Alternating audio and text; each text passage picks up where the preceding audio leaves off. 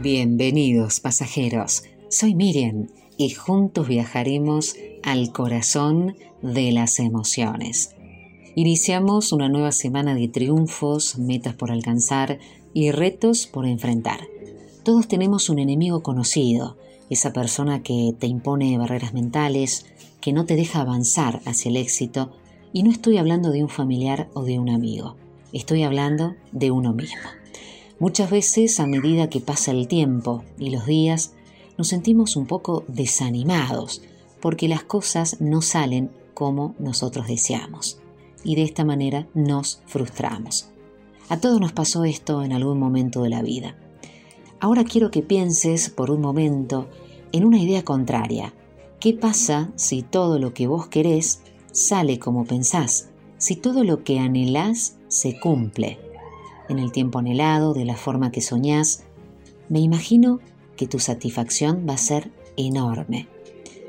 Saltamos de la alegría, nos regocijamos con nuestro entorno y nos sentimos los seres más afortunados.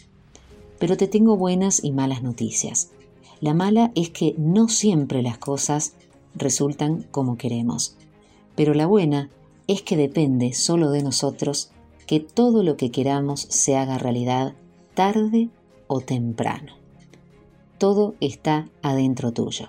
Los límites están en tu propia mente. Por eso, para empezar a vivir un poco más feliz, te recomiendo algunas claves. Entre ellas, por ejemplo, mantenerse activo, tratando de descubrir cuál es el propósito de mi vida, qué es lo que quiero, qué le está faltando a mi vida para llegar a ese sueño y empezar a hacer algo para acercarme. Asumí la vida con calma, no te estreses, no vivas eh, corriendo todo el tiempo, sino despacio, porque caminando lento podés llegar muy lejos. Te recomiendo también que cuides tu cuerpo, que comas lo suficiente, pero que tu organismo no colapse. ¿sí? Una alimentación sana, saludable, Rodíate de buenas personas, porque son una excelente fuente de apoyo para compartir buenos momentos, para conversar y también para olvidar preocupaciones. Practica alguna actividad diaria que te guste, ya sea bailar, caminar, hacer algún deporte y sonreí, porque la sonrisa tiene un poder enorme, te ayuda, te rodea de miles de posibilidades. Conectate con la naturaleza de cualquier modo, si no podés salir, si no tenés un lugar cercano, quizás puedas agregar alguna plantita en tu casa. Busca la manera de estar en contacto con espacios verdes. Y como siempre decimos en todos los programas del tren del alma, practicar la gratitud. Por cada pequeña cosa que tengas en tu vida, agradece, porque esto te va a ayudar a experimentar la dicha de estar con vida y de ver todas las cosas hermosas que Dios te está regalando y vivir en el presente, sin pensar en el futuro con ansiedad. Tal vez te imaginas un montón de cosas que nunca pasan, pero tampoco vivas en el pasado arrepintiéndote de cosas. La vida es ahora, es en este momento. ¿En qué lugar te encontrás? ¿Es donde querés estar?